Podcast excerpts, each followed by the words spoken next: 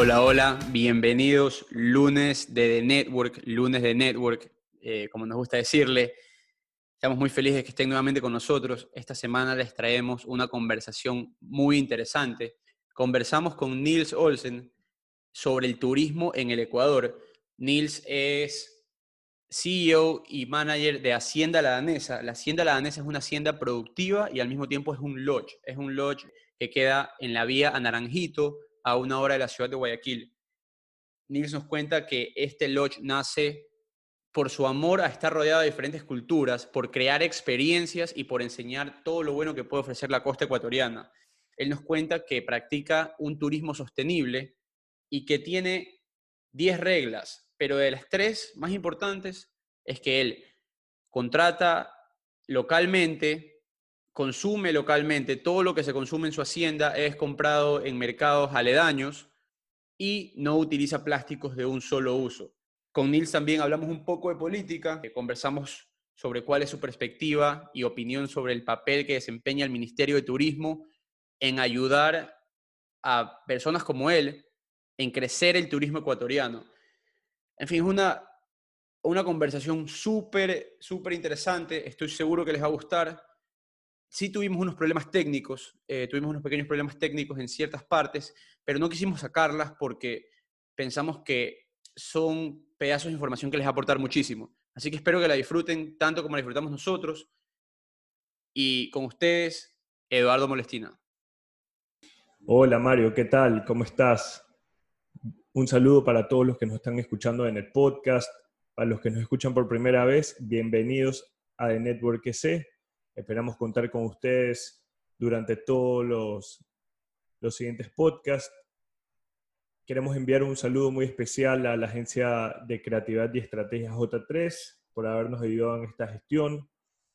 Y, y, también una noticia muy importante que queríamos compartirles, que es esta semana salió nuestro primer artículo de Startup Voice, se ha fijado en nosotros, ha, ha visto nuestro contenido, le pareció muy interesante y, ha sacado un par de preguntas que esperamos que las lean para que nos conozcan un poco más. Eh, ellos están en Instagram como arroba startupboys y tienen una página web que es www.startupboys.com. Síganlos, está subiendo material muy, muy interesante. También eh, muy, muy importante, escúchenos en Spotify, en Apple Podcast, Anchor, como The Network EC. Déjenos su review, sus cinco estrellas, sus comentarios para seguir mejorando cada vez más. Estamos subiendo también mucho contenido en nuestra página de Instagram, como arroba de network síganos. Vamos a comenzar a subir contenido de, de nuestros podcasts, de los temas que iremos conversando, para que puedan ir conociendo un poco más a nuestros invitados. También estamos en Twitter y en Facebook. Eh, por favor, síganos. Vamos a dejar también contenido muy, muy interesante ahí. Esperamos que les guste. Y bueno, pues eh, para no quitarles más tiempo, los damos con esta gran conversación con Nils Sols.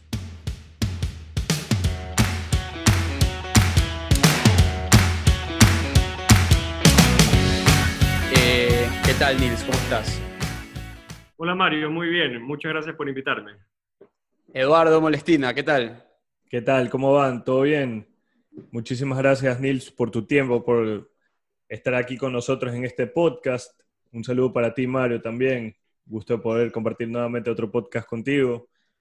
Eh, un poco para, para, comentarte cómo empezamos el podcast, Nils, eh, nos gustaría saber, y le hacemos esta pregunta a todos nuestros invitados, es ¿qué es para ti la innovación y cómo la aplicas en tu vida?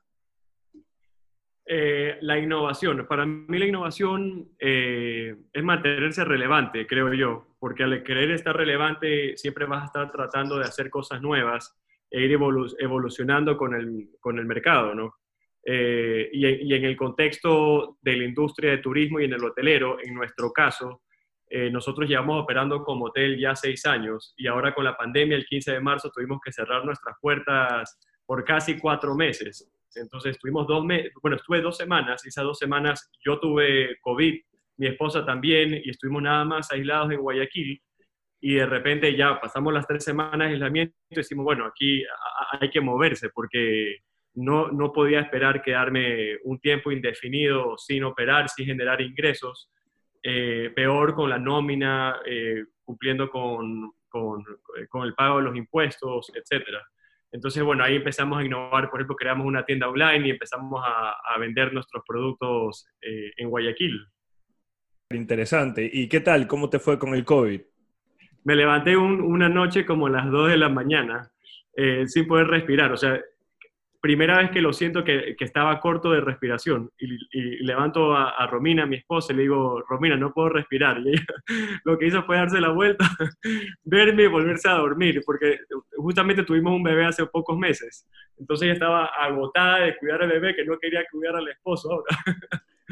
Pero bueno, eso yo creo que eso no fue realmente por COVID, pudo haber sido, después hablando con diferentes personas, que pudo haber sido un ataque de pánico por la situación y el estrés eh, por el que me, imagino, pues, ahorita hemos, hemos leído que muchísimos hoteles han tenido que cerrar y, tú eres uno de ellos y con seis habitaciones, imagínate, pues, ¿no? Otros que tienen 200 habitaciones. Sí, y es terrible. Que, eh, eh, no quiero meterme mucho en política, pero realmente este gobierno no, eh, no da ni un incentivo o una protección a, la industria de turismo que está perdiendo millones de dólares. Hay hoteles con muchísimas habitaciones que no pueden operar y hay hasta cierto punto que puedes reinventarte. Realmente hay propiedades que pueden reinventarse y otras que no, porque simplemente el, giro del negocio no lo da. Y eso es parte de la innovación también, ¿no? Ver cómo, cómo el hotel sale de, de esta crisis. Y vamos a tener un segmento para, para ver la política en el podcast, así que eh, tranquilo. sí, así, así es, tenemos, tenemos mucho por hablar y vamos a llegar a eso. Primero, para ponerlo un poco en contexto con las personas que nos escuchan, la danesa eh, tiene una historia interesantísima porque fue una hacienda que fue fundada en 1870 y ha sido operada por la familia Olsen desde hace 50 años. Eh, actualmente pertenece a la tercera generación y tú estás llevando este proyecto adelante. No solo es un hotel de lujo, un, glamping experience, como leí que así le, dicen, sino también es una hacienda que funciona y produce al 100%. Entonces me parece una historia, me parece una historia súper interesante de cómo mezclan estos dos ecosistemas. Y viendo en TripAdvisor, en Booking, qué decía la gente de, de su experiencia, nos dimos cuenta en TripAdvisor que esta página cataloga a la danesa como la actividad número uno en Guayaquil y en Guayas, de los 302 comentarios que tienen y reviews que les han dejado, 279 catalogan su estadía como excelente y te han dejado 5 estrellas. De ahí el resto, 23 de tus otros huéspedes, lo catalogan como muy bueno, 4 estrellas. O sea, tienes que estar haciendo algo de locos para que tengas estos, estos números. ¿Qué tú crees que estás haciendo bien para tener esta estadística?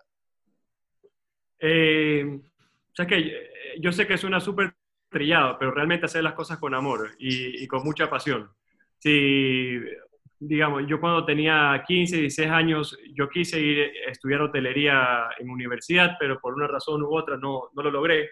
Eh, pero siempre estuve involucrado en, digamos, en Couchsurfing, que es una organización sin fines de lucro, que no sé si la has escuchado, pero básicamente se trata de, de cuando viajas, te quedas en los hoteles, no en los hoteles, perdón, en las casas de las personas, eh, para, por un, intercambio cultural. Eh, siempre dentro del grupo de mis amigos, yo era el que le organizaba los viajes, el que hacía los itinerarios, los presupuestos, y el que siempre estaba armando algo para viajar a Galápagos o Haciendas o al Oriente, etc. Entonces, eh, yo estuve trabajando tres años para Sweet and Coffee y me encantaba el puesto de trabajo. Estaba súper cómodo, tenía carta abierta para hacer todas las locuras y emprender todos los proyectos que quería hacer que eso llegó un momento que se convirtió en peligroso para mí, porque tú sabes que hay veces que te sientes tan cómodo en tu puesto de trabajo que te se pasan los años y no das un paso a un lado para dedicarte a lo que, eh, eh, a lo propio, a tu emprendimiento. Entonces ahí fue que me lancé, a, me fui a Australia a hacer mi maestría de turismo, regresé y empecé con el proyecto de la hacienda pero todo nació por, por, esta pasión de estar rodeado siempre de gente internacional, por viajar eh, y, también por crear, crear experiencias, eh, eh, crear productos. Quiero entender un poco de tu, de tu background para, para, saber cómo esto te preparó a lo que estás haciendo ahora. Tú dijiste que estuviste en Sweet Coffee como gerente de marketing, eras, eras mucho más joven de lo que eres ahora y estuviste en una de las empresas más interesantes eh, en el Ecuador, una empresa que está creciendo y seguía creciendo en ese momento a un ritmo increíble. ¿Tú crees que eso te sirvió y qué aprendiste de, del consumidor en, ese, en esa posición que tú tenías que lo adoptas ahora en, en el hotel de la danesa? Eh, mira, yo empecé como gerente de marketing a los 22 años. No había departamento de marketing cuando yo entré. Entonces estuve por tres meses solo y cuando entré la marca estaba muy desordenada. No había un manual de marca, eh, las aplicaciones de los logos en un vaso eran muy diferentes de la lonchera o las fundas plásticas. Eh, no había, e, era un marketing muy desordenado, ¿no? Que no estaba dando la mejor comunicación. Entonces, ¿Esto, esto hace cuántos años fue, Nils? Más o menos. Yo tengo, hace 10 años, yo tengo 32. Yo tengo 32, empecé a los 22 y bueno, estuve, bueno, no te largo el cuento, eh, estuve tres años ahí y, creamos el equipo de, de, marketing, luego salí para irme a Australia, eh, donde hice la maestría y luego regresé acá y empecé a, a, trabajar con el proyecto, pero no, o sea, es un súper resumen, porque en Australia empecé desde, para prepararme para, para, para, para, para mi emprendimiento de hoy como mesero, eh, que nunca en mi vida había sido un mesero y para mí ser mesero era la cosa más sencilla del mundo. Dije, ¿quién no puede ser mesero? Es solo llevar la comida de, la cocina a, la mesa. Pero mi primer puesto de, como mesero me votaron el primer, el, la, no iba a ser el primer día, pero a las cuatro horas me votaron. dije, ¿cómo? No te puedo creer. Claro, o sea, yo venía como gerente de marketing de Sweet and Coffee me voy a Australia y me votan a las cuatro horas como mesero. me, me, cuestioné, cuestioné mi, mi, vida. Eh, y luego, luego conseguí trabajo como, como chofer de la persona que maneja las carrozas con los caballos en media ciudad. Estuve trabajando ahí como por cuatro meses, eran 40 horas en tres días, era una locura. Y después de eso ya me cambié de trabajo y empecé a, a, a vender pantalones en una tienda de ropa, a vender jeans. Entonces, he pasado por todo. En la universidad también trabajé en la biblioteca como técnico de computadoras.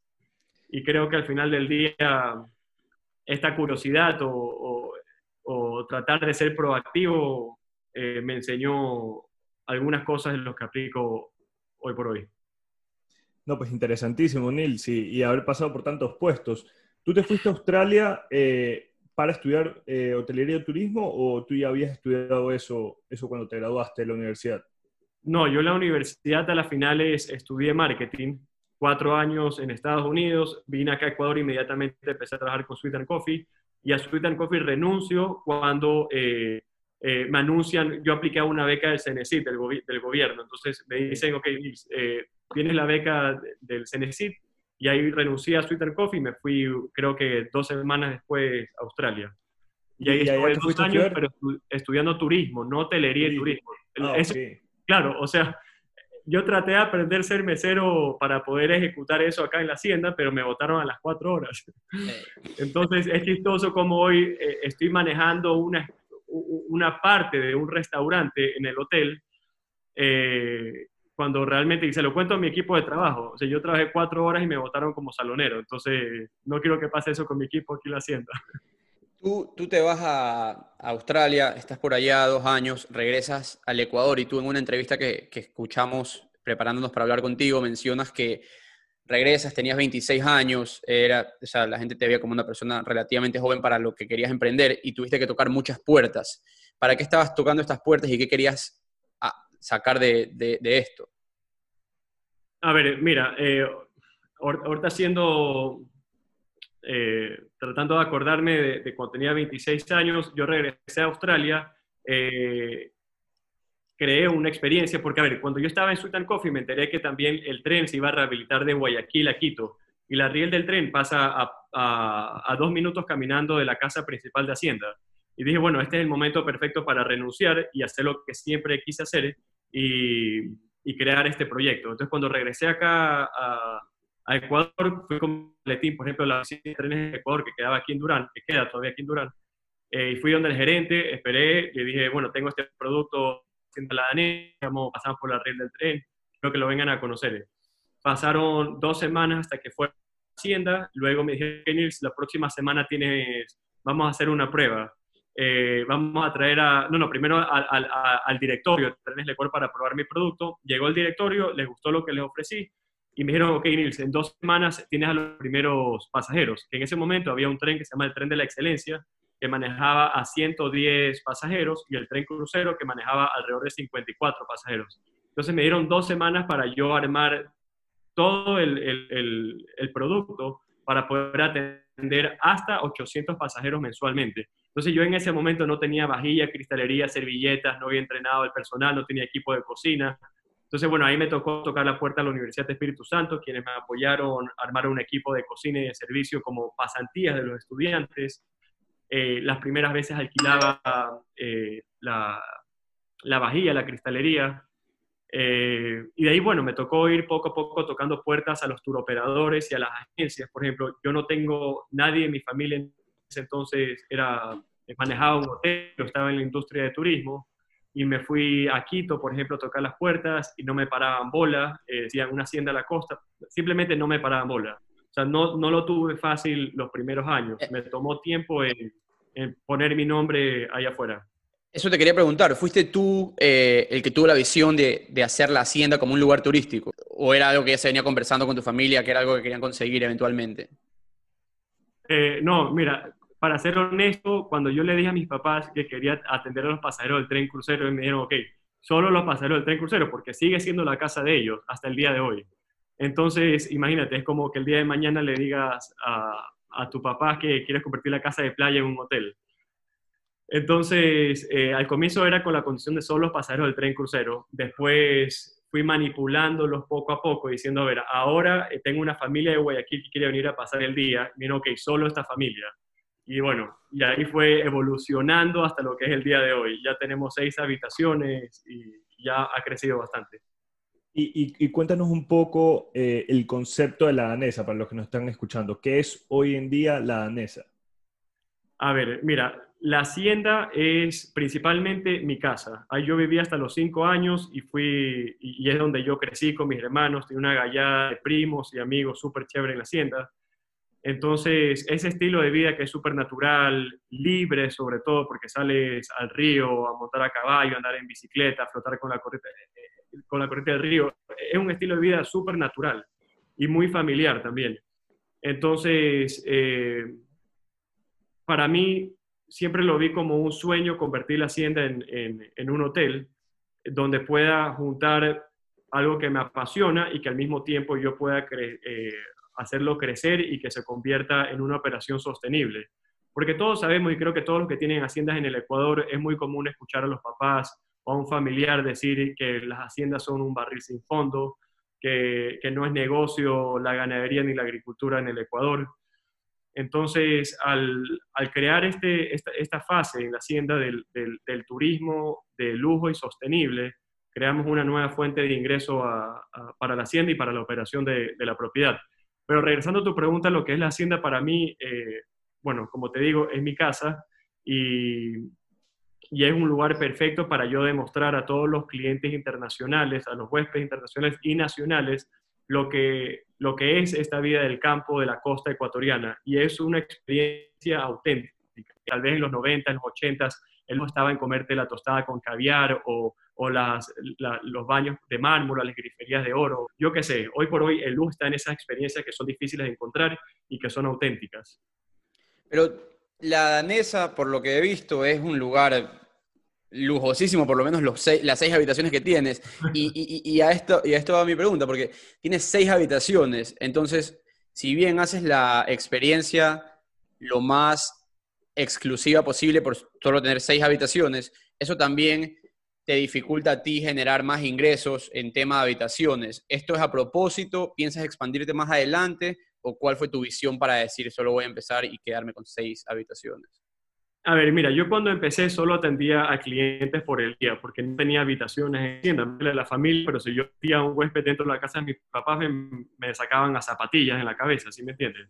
Entonces, eh, al comienzo solo atendía pasajeros, eh, clientes por el día, hasta que llegó un momento que los clientes me empezaron a decir, ¿por qué no tienes habitaciones para dormir? Y ahí fue que ahorré una cantidad de dinero y la invertí en crear las habitaciones y ahí iba a ver qué iba a pasar. Esto, ¿Cuánto tiempo más o menos fue desde que empezaste la NESA con el primer eh, pasajero del, del ferrocarril hasta que abriste el primer cuarto? Mira, fue fines del 2014 hasta el 2017 eh, que eh, construí las primeras dos habitaciones. Pero realmente antes de empezar eh, con esas dos habitaciones, sí habilité y, restauré una de las habitaciones que utilizaban mis papás para sus amigos, que no estaban adecuadas para recibir a un huésped como hotelería pero la adecué y empecé a atender a, atender a los clientes ahí. Probé que todo que estaba funcionando y ahí me lancé a, a, las dos nuevas habitaciones. Y, ahí cambió el modelo de negocios totalmente, pues, ¿no? Totalmente. Porque ya no solamente brindabas un servicio de experiencia de andar en caballo, sino ya la experiencia de noche, de que, de que tu cliente se levante contento de estar ahí, ¿no? Exactamente, y mira cómo, cómo fue evolucionando, que el día de hoy ya no acepto visitas por el día es una hacienda donde solo puedes ir a dormir. Y es algo que te va a sonar posiblemente muy ridículo. Eh, y a veces hasta me da vergüenza contarlo, pero, pero es, es eh, eh, me, me, empiezo a sentir usado cuando tengo visitantes que solo vienen de 10 de la mañana a 5 de la tarde y que no tengo la oportunidad de sentarme con ellos a tomarme una cerveza, una copa de vino y empezar a intercambiar historias. No me da ese tiempo en, en solo 8 horas que dura un full day.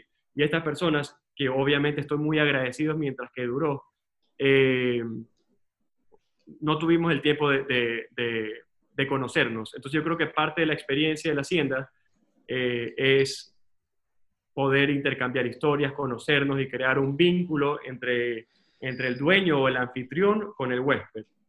La, la, intimidad que tú, que tú logras con el huésped en este momento de que ellos se quedan a dormir y solo este es el tipo de huésped que tú recibes, te obliga a ti también a estar abierto a esto y a entregarte a ti mismo. Esto puede ser importante para ti en el, sentido humano, que te sientes lleno porque es lo que te gusta, pero sirve para el negocio también porque tuviste que decidir, a ver, voy a dejar de recibir gente que viene de Guayaquil por el día, no más, que igual me van a traer dinero por esta intimidad que quiero conseguir con mis, con mis huéspedes. Sí, fue, definitivamente fue un compromiso económico, porque tuve que comprometer ese ingreso que recibía para, por visitas por el día, pero para pensando en el largo plazo, esto es lo que yo quiero que, el producto, la experiencia que yo ofrezco en la hacienda sea. Y si quiero mantenerme honesto a, esa filosofía, tengo que hacer otros compromisos económicos, que al final del día no todo es plata, sino también la satisfacción de uno de, estar haciendo algo que, de, lo que tú te sientes contento y orgulloso también. Te, quiero preguntar algo, algo eh, personal, y es que en la industria del servicio, no existen los fines de semana, no existen los fines de semana ni, ni de chiste, o sea, tú tienes que estar ahí en el, en el, en el hotel. Tú vives ahí y, ¿cómo haces? ¿Cómo balanceas tu vida familiar y tu vida profesional que no para nunca? Eh, bueno, eh, sí es difícil. Mi esposa está aquí al lado justamente y me está haciendo con la mano y los que nos escuchan no, no, no lo pueden ver, obviamente, pero me dicen que no hay, pero sí hay. ella, está, ella está exagerando. Eh, bueno, creo que, creo que estamos combinando los estilos de vida. Digamos, cuando estamos en la hacienda juntos y con mi hijo y con mis perros, ellos se convirtieron naturalmente parte del producto, ¿no? Porque eh, mi esposa también se a la conversa con ellos, con, los huéspedes. Mi, mi, esposa Romina es entrenadora de perros, entonces les enseña nuestros huéspedes los trucos que saben hacer los perros. Al mismo tiempo, es un ratito nomás que compartimos con ellos, a veces más, a veces los invito arriba al bar a tomarnos un juego, depende de la conexión que hay. Eh, pero creo que es bastante llevadera y, no puedo quejarme porque es un ambiente súper agradable, porque también el huésped que llega a la hacienda es muy particular, eh, en el sentido que están en busca de esa experiencia y que saben que al llegar a la danesa no están yendo a una hostería ni tampoco a un hotel yendo a la hacienda de, que es family owned y donde el anfitrión eh, está ahí y, es dueño y, vas a compartir con él. Obviamente que los que nos están escuchando y quieren un momento de privacidad y que no les, no les interese conversar conmigo, no pasa nada, les damos el espacio. Me, mencionas a tu esposa eh, como un pilar en, en la hacienda. ¿Qué, ¿Qué, qué, rol cumple ella eh, contigo al manejar, al manejar la hacienda y la experiencia de los huéspedes? A ver, regresando al ejemplo de los saloneros, por ejemplo, Romina en un fin de año que no tenía, cuando recién empecé, fue, yo arranqué en noviembre y después del siguiente mes eh, era 31 y me tocó recibir huéspedes el 31 y obviamente ahí no tenía un equipo formado, tenían los estudiantes de la universidad que se les complicaba viajar el 31, entonces puse a toda mi familia a ser saloneros. Y a Romina, que es mi esposa, fue la primera que despedí. ¿Cómo es eso? sí, bueno, fue la primera despedida, pero desde ahí me ayuda en otras cosas. Me ayuda, no sé, si tiene que encargarse, con, encargarse de mi hijo o igual ser anfitriona, eh, revisar que todo esté bien. Y es la, y, es la crítica más importante de, de, mi operación, definitivamente. Es la que va a una habitación y me dice, esto, esto no está bien, esto tampoco, y, es mi ojo, mis ojos en mi espalda. Eh, y Nils, eh, aprovechando esta pregunta, es, eh, tienes una hacienda que no solamente es hotel, sino también tiene su producción. Tú eres el CEO y que manejas toda la operación, tanto el hotel como la producción. ¿Tú tienes un back office atrás tuyo dándote respaldo o en este caso tú, tu esposa y, imagino que algún familiar manejan absolutamente todo, financiero, contable, administrativo, servicio? Bueno, mira, en realidad mi papá está a cargo de la ganadería y la agricultura. Y yo estoy a cargo de todas las partes hospitalarias del, de la hacienda, eh, del restaurante, las reservaciones y, esa parte. Son como dos compañías diferentes y cada uno tiene su equipo administrativo. Acá tú sí tienes equipo administrativo que te ayuda. Pero hablando no, no, solamente de la persona que te, que te atiende en el counter, sino en la parte de atrás. ¿Es la misma persona? ¿Se, se apoyan ahí o, tú tienes personas diferentes por el nivel, por ya el flujo, ¿no? El negocio. No, sí, ya es personas diferentes. Nosotros somos, de la parte de turismo, somos 24, un, equipo de 24 personas contando el operativo y el administrativo.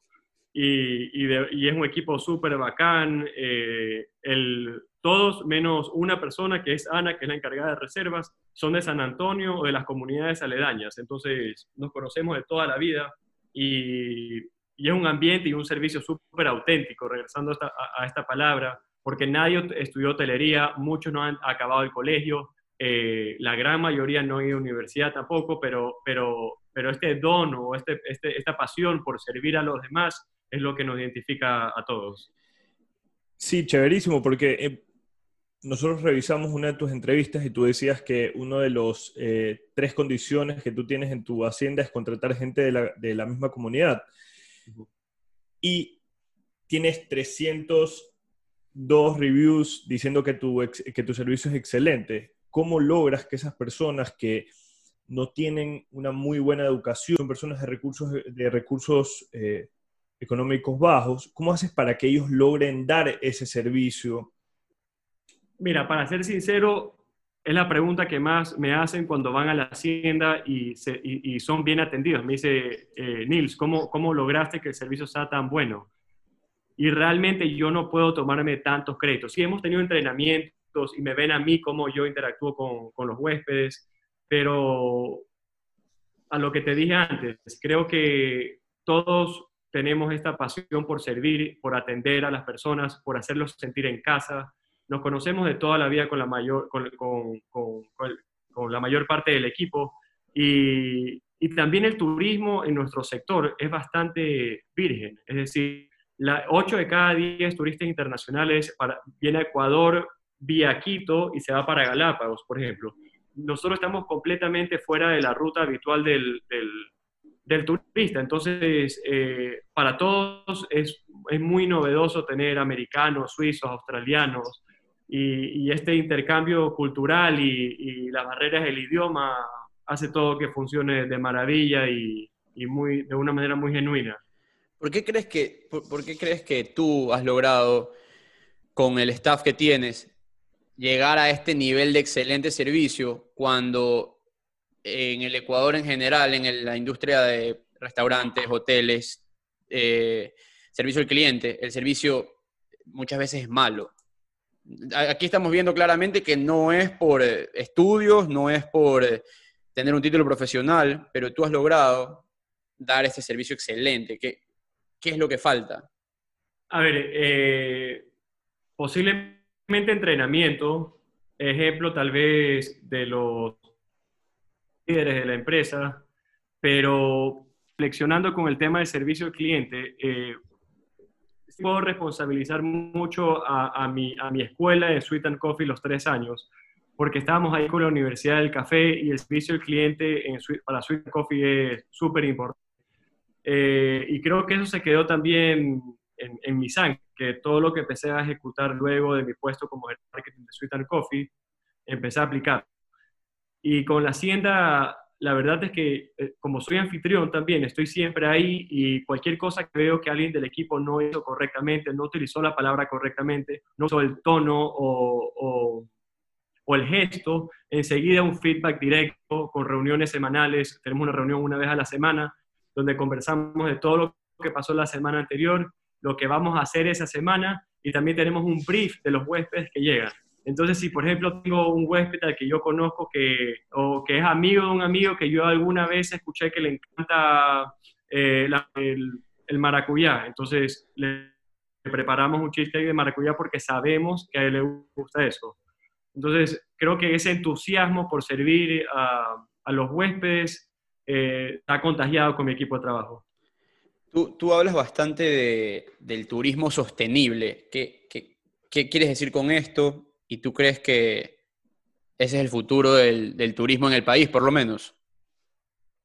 Totalmente. Soy un fiel creyente de la, sustentabilidad, eh, no solo en el turismo, sino en, todas en todos los emprendimientos.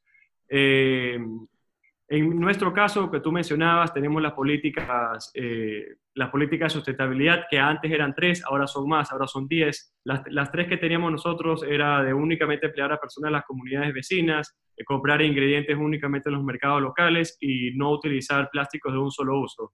Las dos primeras para poder inyectar dinero a, las economías locales y a través del turismo involucrar a, la comunidad y que puedan crecer junto al proyecto del hotel. Eh, luego ahora nos hemos, nos hemos, eh, hemos, hemos alineados a, los, a, las metas de, de, las Naciones Unidas para el 2030 eh, para poder mejorar nuestro entorno con diferente, en diferentes aspectos. luego el tema de la sustentabilidad también está en, en pensar que tu operación sea a largo plazo. Entonces, crecer de manera sostenida es súper importante. Eh, y no acelerarse y volverse loco y, perder el control de, tu negocio. Y yendo a esta parte de, que en algún momento tu el proyecto tiene que ser sostenible, eh, tú ya alcanzaste punto de equilibrio, ya, ya cubriste toda la inversión que habías hecho y, también te quería preguntar y me llamaba la atención es si tú tuviste que buscar capital de terceros o, o lo financiaste tú a medida que ibas creciendo poco a poco. Eh, bueno, en nuestro caso, eh, todas las ganancias se han ido reinvirtiendo en la propiedad. Eso es lo que se ha venido haciendo desde el día uno. Eh, sí he tratado de buscar financiamiento de terceros ahora, porque en este momento estoy construyendo el nuevo restaurante, una biblioteca, áreas sociales y jardines. Y me tocó justamente la pandemia media construcción. Imagínate, con todo el flujo que, con el que yo contaba para poder terminar la construcción, inaugurarla en agosto del próximo mes, se paralizó absolutamente todo y y bueno, pero ya, ya, ya empezamos a trabajar de nuevo hace dos semanas, ya terminamos de instalar la cubierta, ya estamos ya poniendo la bola a rodar. Pero si tienes previsto en algún momento ir a levantar capital, ¿tú crees que el negocio lo necesita o, o si tienen financiamiento a, raíz de la producción de su negocio que le ha dejado para, para hacer todas estas remodelaciones y, y, seguir, y seguir operando, ¿no? Y especialmente ahorita que comentabas que tenías cuatro meses detenido. A ver, mira, cuando empecé, eh, cuando construí las dos habitaciones, eh, sí recuperé la inversión en un año. Y luego, a medida que he ido creciendo, he recuperado la inversión y he ahorrado para, para volver a reinvertir en la propiedad y seguir creciendo. Yo creo que por ahora vamos a seguir creciendo de una manera lenta, pero segura, pero de manera sostenida también. Y, y, reinvertir las ganancias eh, para construir nuevas habitaciones. Ahora yo tengo un master plan y el master plan tengo lo que te contaba que estaba construyendo, que es el restaurante, el bar, y luego eh, irán las dos habitaciones y un wellness center y ahí, ahí termina la primera etapa y posiblemente sea, se cumpla en dos años. Pero entonces sí van a existir más etapas. ¿Esas etapas van a ser dentro de la NESA o, eventualmente has pensado replicar este modelo de negocio exitoso que tienes, porque no tienes más de, de cinco o seis años con esta hacienda, y replicarla irte a, distintos sectores del Ecuador. Hoy día estás en la costa, pero irte a la sierra, a la Amazonía, a, Galápagos, a, repetir esto que estás haciendo. Eh, a ver, e, es un sueño. Definitivamente me encantaría en algún momento tener un, un lodge en la playa, principalmente, por ejemplo. Eh, pero al mismo tiempo tengo tantas cosas en mi cabeza que me gusta hacer. Ahora estoy haciendo sillas, antes estuve haciendo que todavía lo sigo haciendo, son productos. Entonces mi cabeza está un poco en todas partes y, me gusta picar en, diferentes lados. Nils, ¿qué porcentaje de, de, ocupación tú tienes en un año normal, 2019? Mira, eso es una buena pregunta y me la preguntan muchísimo. El tema de la ocupación, y voy a ser completamente crudo y sincero contigo, nunca corro el reporte de ocupación en mi sistema ni siquiera me llama la atención hacerlo.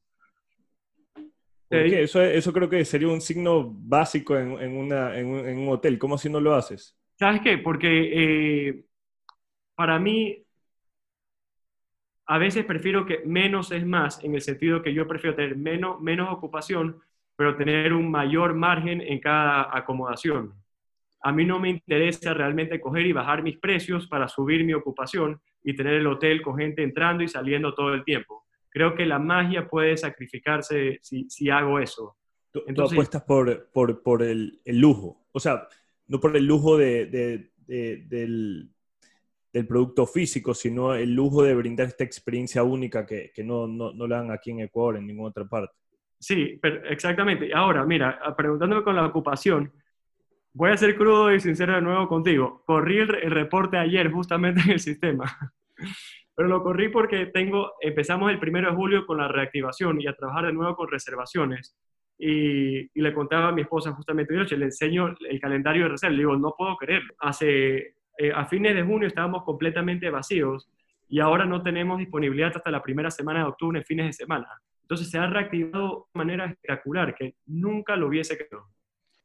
Tú, mencionabas lo del tren crucero y, cómo esto hizo básicamente que, empiece esta aventura porque lograste convencerlos de que paren en, tu hacienda. Lenin ordenó eliminar y liquidar el tren crucero y, bueno, ferrocarriles del Ecuador por la situación económica del país. En el 2019 estábamos leyendo que Ferrocarriles del Ecuador registró egresos por 21 millones de dólares y que sus ingresos eran 19 millones. Entonces, ya operaban a pérdida. ¿Por qué pasa esto en algo que puede ser tan explotado por haciendas como las tuyas, en la costa hasta la sierra? ¿Y, y cómo va a afectar esto a tu negocio? A ver, mira, desde el 2017 hasta el 2020, cada año mis ventas al tren, eh, a Trenes del Ecuador, a la empresa pública, iba bajando el 50%. Tanto sí que en el 2020, inicios de, este año, yo les dije, ya terminaba el contrato con ellos porque desde que entró el gobierno actual, eh, la gerencia ha sido terrible, eh, no hay liderazgo, no hay expertise en el tema y han puesto a personas por cuota política dentro de la empresa pública, cosa que no sirve, no es sostenible. Y, aparte, y lo peor de todo que es una empresa pública, es tuya y de todos los contribuyentes del país. Entonces, eh, ese siempre fue eh, mi reclamo o, que siempre estaba protestando que pongan a, personas expertas a manejar esa, empresa pública. Y bueno, ya, ya pasaron tres años y obviamente la van a liquidar porque pareciera que en este gobierno, esta empresa pública y las demás estaban destinadas a morir. Pero igual, ojo, yo creo que, la, que debería ser concesionada a una empresa privada. No creo que el gobierno debería administrar empresas públicas porque ya conocemos que son un desastre para hacerlo. Oye, pero es, impresionante. Se podrían hacer partnerships público-privadas, se podría concesionar, como tú dices, eh, se podrían hacer tantas cosas y al fin, al fin y al cabo el Ministerio de Turismo tiene una sola función, que es potenciar el turismo en el Ecuador, pintarlo como, como algo atractivo a los turistas y simplemente no lo están haciendo. ¿Por qué? ¿Qué hace falta? ¿Qué haces tú como hotelero para convencer a la gente que pone a esta gente en sus puestos? Que me imagino que tienen las mejores intenciones, pero simplemente no están bien capacitadas. ¿Cuál piensas tú que es el problema de raíz para que no funcione este ministerio? Bueno, yo creo que yo puedo cuestionar si tienen las mejores intenciones. Eso no, no, no me lo creo. Porque yo creo que el primer acto de corrupción que alguien puede hacer es aceptar un puesto al que no está preparado. Entonces, empezando por ahí, no hay buenas intenciones. Luego, eh, ¿qué hago? Bueno, generalmente estoy haciendo, tratando de ser activista, involucrándome en, redes sociales, reuniéndome con diferentes eh, eh, representantes de los diferentes sectores, pero tú has dicho algo, algo muy cierto, o sea, el, objetivo del Ministerio de Turismo es promocionar el país, pero el 80% del presupuesto del Ministerio de Turismo se va en gastos corrientes. O imagínate, es, el objetivo realmente del Ministerio de Turismo es pagar sueldos a burócratas. Ese es el objetivo del Ministerio de Turismo en este país. Mira, en este gobierno y también en los pasados, el Ministerio de Turismo es como el Ministerio de Comodín, es como el Ministerio feliz donde Freddy Eller sale abrazándose con, los, con los, árboles. Pero no se, lo no, no, se considera el Ministerio de Turismo como, un, como, como una entidad productiva. Entonces, hay otra teoría y lo que hemos conversado con diferentes personas es que el Ministerio de Turismo debería ah, ser parte del Ministerio de Producción, como lo es en Perú, por ejemplo y crear un fideicomiso de, promoción. En Perú es PROM Perú, acá podría ser PROM Ecuador, por ejemplo, eh, donde todos los fondos que se recauden por impuestos sean realmente para poder promocionar a la marca país internacionalmente que beneficie al banano, al camarón, al turismo y todo lo que esté involucrado con el país. Eh, mira, hay un, por ejemplo, hay un impuesto que se llama el Ecodelta, que por cada pasaje que tú compras para salir del Ecuador, hay 50 dólares. 50 dólares están escondidos dentro de tu tarifa. Tú no los ves, pero las aerolíneas tienen que pagárselos al Estado. Ese impuesto de Ecodelta supuestamente es para promocionar la marca Ecuador. Ese dinero está en la caja fiscal del, Estado. Nunca pasa al Ministerio de Turismo. Entonces, ese impuesto que fue que, que, que, lo impusieron hace un par de años no está cumpliendo con su objetivo. Y eso es algo que diferentes, de diferentes sectores de la industria estamos exigiendo que, que se utilice para, para ese fin. Y, y, en el tema hotelero, ¿qué, ¿qué, tipo de impuestos están en la tarifa? Eh, depende de la ciudad donde tengas tu hotel. Por ejemplo, los hoteles de Guayaquil, el municipio de turismo les cobra, no sé si 5 o 10 dólares la noche. En mi, municipio, que es Naranjito, no hay ningún impuesto que yo deba pagar eh, como impuesto de turismo, de alojamiento. Oye, y tú me mencionabas, ahorita que, que mencionas el tema de Guayaquil, las distintas partes de la ciudad, tú mencionas que 8 de cada 10 personas eh, turistas que llegan a Ecuador ingresan por Quito. Tú que estás en Guayas, eh, ¿ustedes han, han, hecho algo o están haciendo algo para ver si es que pueden derivar ciertos pasajeros para que entren por Guayaquil, para que estén más cerca de, de, de, tu hotel o, o en general? Claro, mira, no es exactamente así. A lo, que, a lo que me refería es que la mayoría de clientes llegan a Quito y se quedan dos, tres o cuatro noches visitando Ecuador continental, la parte de la sierra. Cuando los pasajeros llegan a Guayaquil, y eso te lo digo con el dolor de mi alma, porque me cuesta cada vez que voy a las ferias y a los travel shows y lo primero que me dicen en la entrevista, pero en Guayaquil no hay nada que hacer. En Guayaquil sí hay mucho que hacer. Lo que pasa es que no se ha promocionado de la mejor manera en el mercado internacional. Creo que con el mercado local se han hecho un buen trabajo, pero no en el mercado internacional. Eh, y definitivamente para poder eh, llevar Guayaquil a un siguiente nivel para la industria internacional, tienen que haber un cambio de 180 grados en la estrategia de, promoción. Y bueno, lo que yo he hecho, que me preguntabas qué hago para, para que eso cambie, eh, bueno, soy parte de, y bueno, estoy liderando también el Comité de Reactivación de Turismo Rural del Guayas, eh, y trabajando con diferentes prestadores de servicios, fincas, paraderos, haciendas, para que puedan ejecutar sus protocolos de bioseguridad y que empiecen a reactivarse.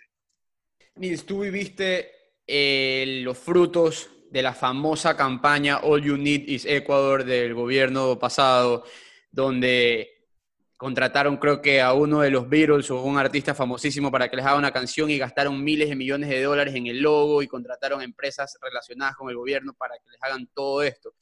Al fin y al cabo, se votó tanta plata, ¿te beneficiaste con algo de esto? ¿Viste que venía la gente o se quedaban simplemente en Quito? Porque no sé, y no sé si, discúlpame si estoy equivocado en esto, pero yo siento que como la burocracia está en la sierra, yo pienso que los recursos se quedan estancados en en Quito metropolitano y en las haciendas muy bonitas que tienen a los alrededores. Y tú como naranjito tienes que pelear por ese dólar que te caiga. Entonces quiero ver si es que en esta campaña multimillonaria que se hizo, que se gastó tanto dinero, a ver si es que ahí por lo menos recibiste algo. A ver, ahí hay dos puntos. El primer punto sobre la campaña millonaria, yo creo que definitivamente fue eh, una buena campaña, pero no, no se manejaron los recursos correctamente.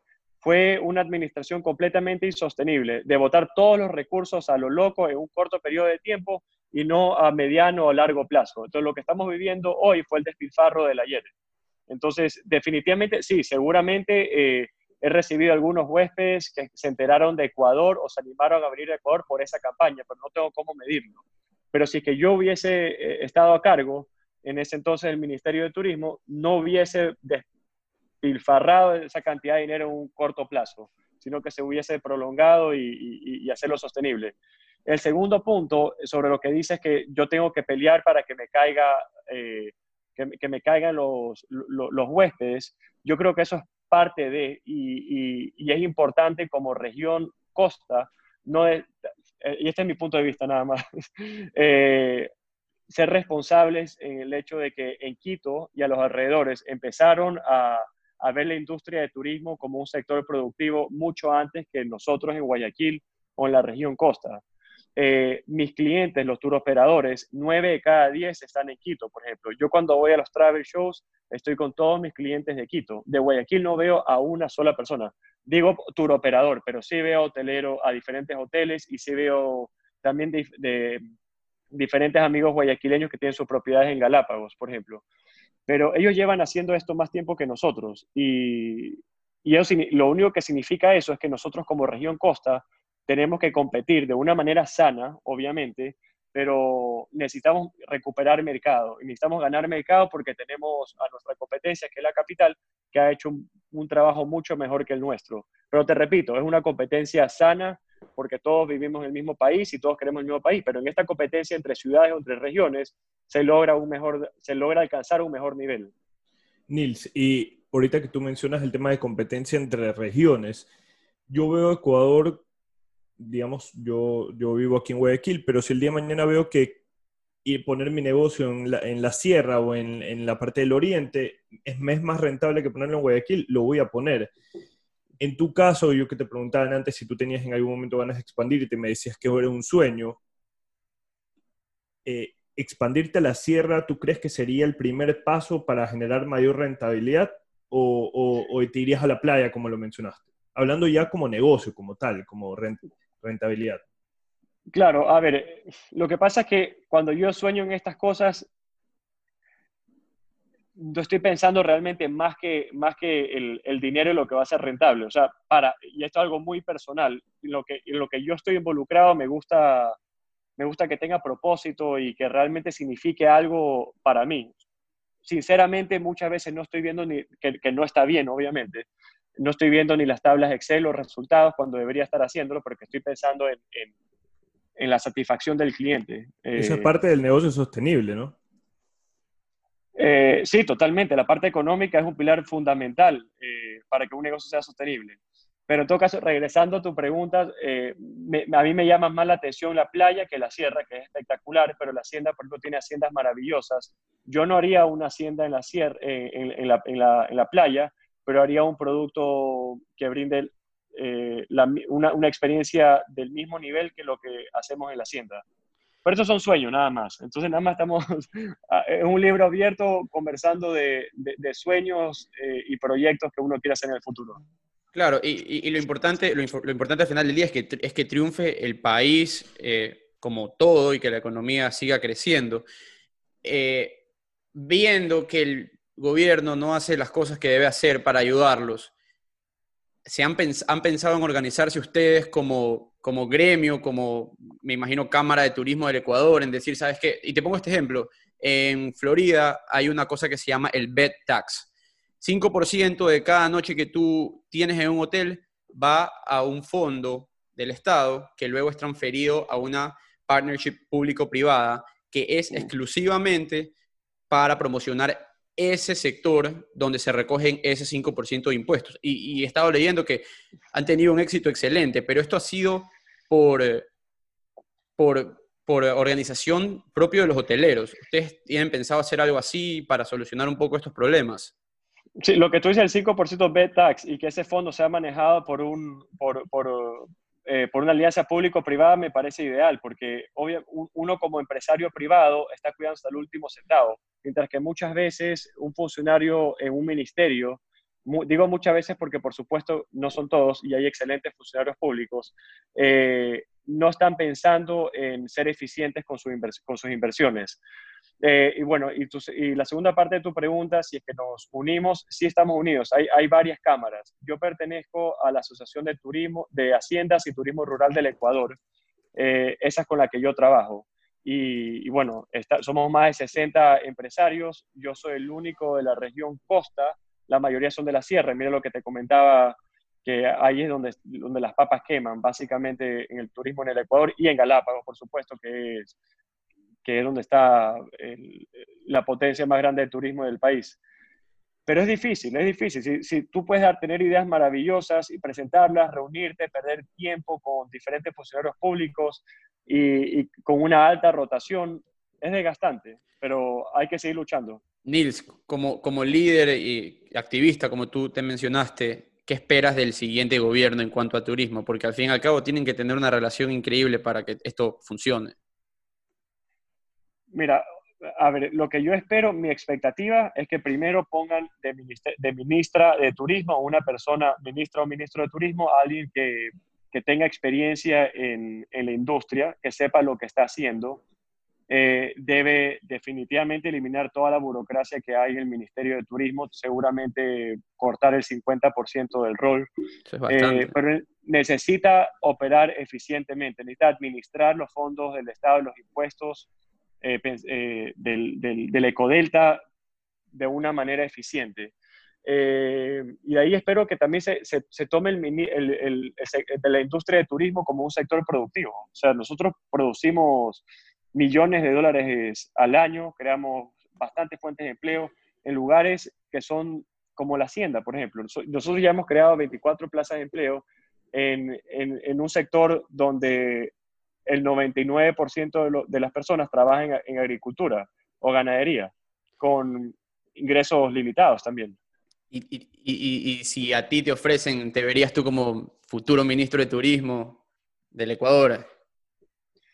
A ver, es, una, es algo que me encantaría el reto, pero yo no me siento preparado para asumir ese puesto. Conozco personas que harían el trabajo mucho mejor que yo y que eh, tienen experiencia como funcionarios públicos, también experiencia que yo no la tengo, yo solo he trabajado en, el sector privado.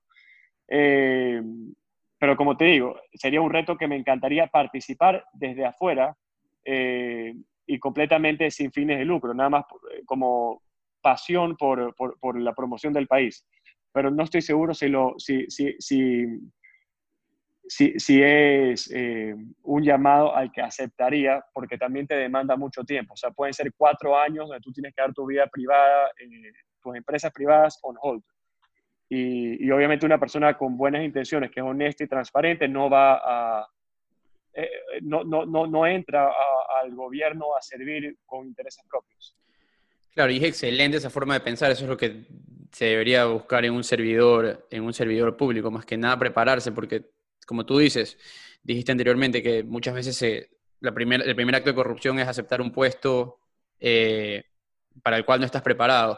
Y bueno, dejando el tema de la política a un lado, porque no queremos convertir esto en, algo que, quizás no estabas, no querías, no, venías a conversar. Eh, vi que tienes un marketplace que estás creando ahorita que que, estás vendiendo dulce de leche, estás promocionando diferentes tipos de productos de, de la, gente de los alrededores de, tu hacienda. ¿Cómo, ¿Cómo, va ese tema? Mira, va súper bien. Eh, o sea, a ver, súper bien de lo que yo me esperaba, en realidad, porque lo que te comentaba cuando eh, cerramos las puertas y le anuncié a mis huéspedes que tenían que regresarse a su país, estuve tres semanas después aislado en el apartamento eh, y dijimos, a ver, de alguna manera tenemos que reinventarnos, empecemos a, innovar, ¿qué hacemos? A ver, eh, nosotros vendíamos productos ya en la hacienda como dulce de leche, chocolates, lo que vamos a hacer ahora es crear una tienda online y poder venderla en, en Guayaquil. Y o sea, no tengo más que agradecimiento y orgullo, agradecimiento por, por, la aceptación que tuvimos en nuestra audiencia, en nuestra comunidad virtual, en nuestras redes sociales, de personas entusiasmadas por comprar un producto que viene de la, de, la hacienda. Y, orgullo por, por, mi equipo de trabajo, porque la capitán de servicio se convirtió en la quesera, otra persona se convirtió en, en, eh, la persona que hacía las tortillas de verde con queso, Yasmín, que es de, San Antonio, hacer el dulce de leche, o sea, fue, fue, fue, fue una experiencia bastante dinámica, eh, que todo empezó a pasar muy rápido y empecé a hacer deliveries tres veces a, a, la semana. Eh, fue una locura, pero una locura divertida. Y, Nils, esto, una vez que ya retomemos eh, la, la, operatividad en el país, ¿vas a seguir con este marketplace? ¿Tú ves que, que, hay futuro en esta nueva línea de negocio que le vas a poner a, a la danesa? ¿O o lo vas a volver a mantener in-house para tus huéspedes como lo hacías anteriormente? No, lo voy a mantener. Ha, funcionado y, es algo que como equipo también, bueno, personalmente me, emociona mucho tener estos productos. A mí me encanta crear, o sea, como te decía antes, ahora estoy, estoy haciendo sillas.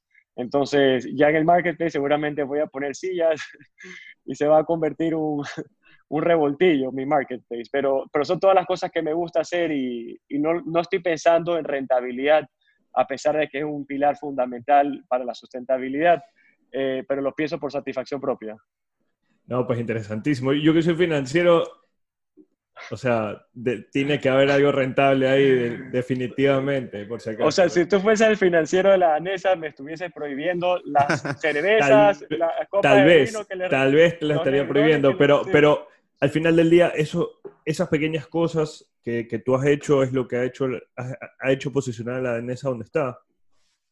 Y, y, no es un gasto, tal vez es una inversión.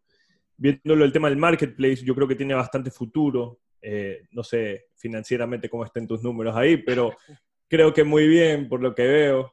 Eh, pero chévere porque tienes todo el Ecuador, eso es lo importante. Y, en uno de nuestros podcasts anteriores eh, nos decían que con todo este tema de la tecnología, estamos borderless. O sea, en realidad puedes llegar hasta el, día de mañana a exportar tu producto, mandarlo a otras ciudades de, Ecuador que, estarían fascinados de poder probar algo que está hecho aquí. Me imagino que una de tus ideas es, mantenerte artesanal, ¿no? ¿Verdad? Eso sí, tú, tienes planeado, si es que esto ya coge vuelo, industrializarte en, este tema de productos o, o si vas a mantener esa, ese tema artesanal, de, de hacerlo con, con, las manos de, de, de, los que trabajan contigo?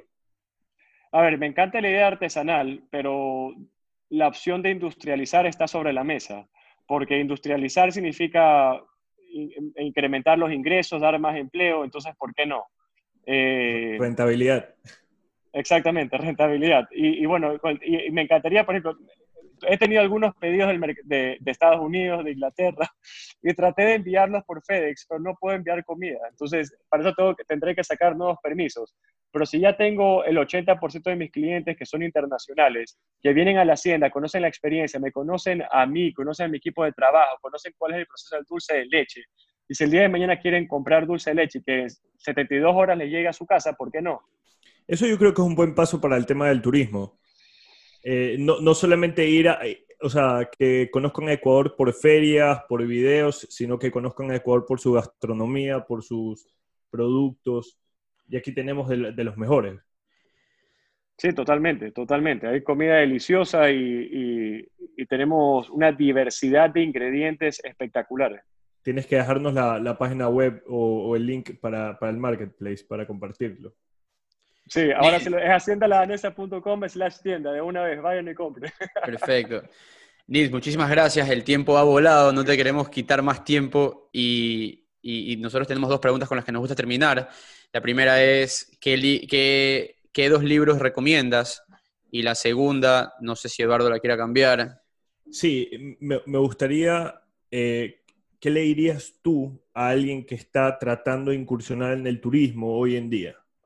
Así es, entonces son las dos, los libros y lo del turismo. A ver, la primera, eh, libros. A ver, te voy a recomendar non-fiction, los de Malcolm Gladwell, puede ser Tipping Point o, Outliers, son muy buenos. Eh, Y luego un non-fiction, me encanta um, Into the Wild o el libro The Beach, pero no la película, el libro que es diferente, diferente a, la película, súper chéveres. Eh, y no tiene nada que ver con business, pero como te dije antes, no todo, no todo es dinero.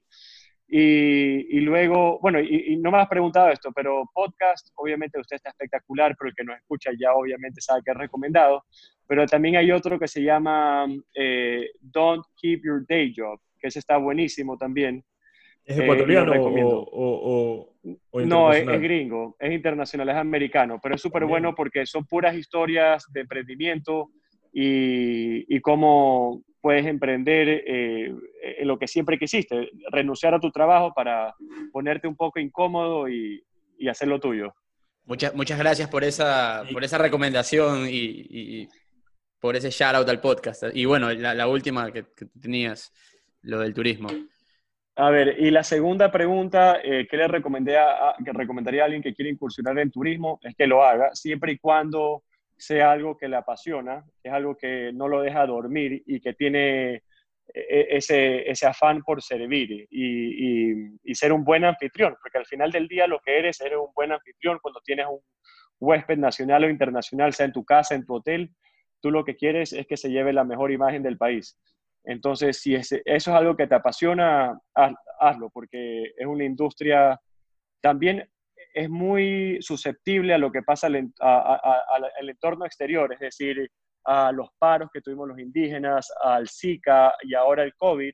Somos una industria muy resiliente, que sale adelante y la gente no va a dejar de viajar.